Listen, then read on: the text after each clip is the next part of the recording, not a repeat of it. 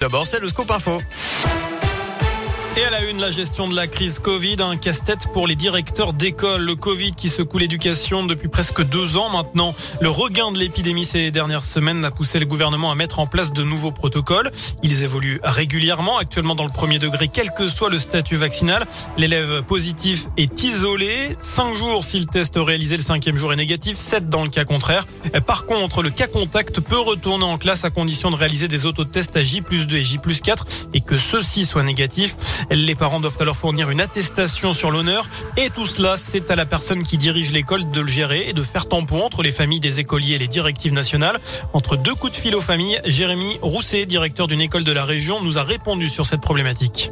On est complètement mobilisé pour toute autre chose que la pédagogie et l'animation de nos écoles, mais on ne fait que du sanitaire. Alors, on vit pas sur la planète Mars. Évidemment, euh, dans l'école, on doit se saisir de ces questions-là. Le problème, c'est que le ministère ne nous aide vraiment pas. Par exemple, je vais vous expliquer ma matinée. J'ai passé une bonne partie de ma matinée à mettre en place une campagne de tests salivaires que l'inspection académique et le ministère m'a demandé de mettre en place pour la semaine prochaine. J'ai informé les familles de ces tests à venir pour que les enfants soient despistés. Lorsque j'ai terminé ce travail, 30 minutes après, j'ai reçu un mail m'indiquant que ces tests finalement été annulés parce qu'on n'était pas en mesure de les tenir. Voilà à quoi ressemble mon quotidien, c'est-à-dire que j'ai des tonnes d'ordres et de contre-ordres qui descendent depuis la rue de Grenelle et qui sont démentis la seconde d'après. Et la gestion de la crise dans les établissements scolaires est d'ailleurs à l'origine d'un mouvement de grogne jeudi puisque toutes les fédérations syndicales de l'éducation nationale appellent à la grève. Par ailleurs, le projet de loi sur le passe vaccinal débarque aujourd'hui au Sénat avec l'audition notamment d'Olivier Véran cet après-midi.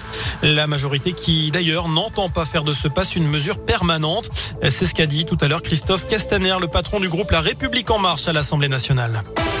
Retour également sur cet accident de la circulation tout à l'heure dans le Puy-de-Dôme. Il était un peu moins de 11 heures. Une octogénaire a été grièvement blessée. Sa voiture a percuté un camion qui arrivait en face. Ça s'est passé sur la départementale 2089 qui relie Chigna à Lezou. D'après la montagne, la victime âgée de 86 ans aurait perdu le contrôle de son véhicule. Ce dernier se serait encastré dans la remorque du poids lourd arrivant en face. Elle a été transportée au CHU de Clermont. Notez qu'une seconde voiture a également percuté le camion. Suite à cet accident, la circulation a été interrompue dans le secteur. Une déviation a été mise en place. En bref, le sud-ouest en alerte rouge. Deux départements sont sous très haute surveillance à cause des risques de de crues et d'inondations. Il s'agit des Landes et des Pyrénées-Atlantiques. Enfin, on connaît les lauréats des Golden Globes, antichambre des Oscars prévus en mars aux États-Unis. Le film The Power of Dog de Diane Campion, dernier prix Lumière à Lyon, a été sacré meilleur film dramatique. West Side Stories de Steven Spielberg remporte le titre de meilleure comédie. Vous noterez que ces Golden Globes ont été annoncés sur les réseaux sociaux, les studios ayant boycotté la cérémonie. L'association de la presse étrangère de Hollywood qui constitue le jury de ces prix est la cible depuis plusieurs mois d'accusations de racisme et de corruption. Voilà pour l'essentiel de l'actu. Excellente fin de journée.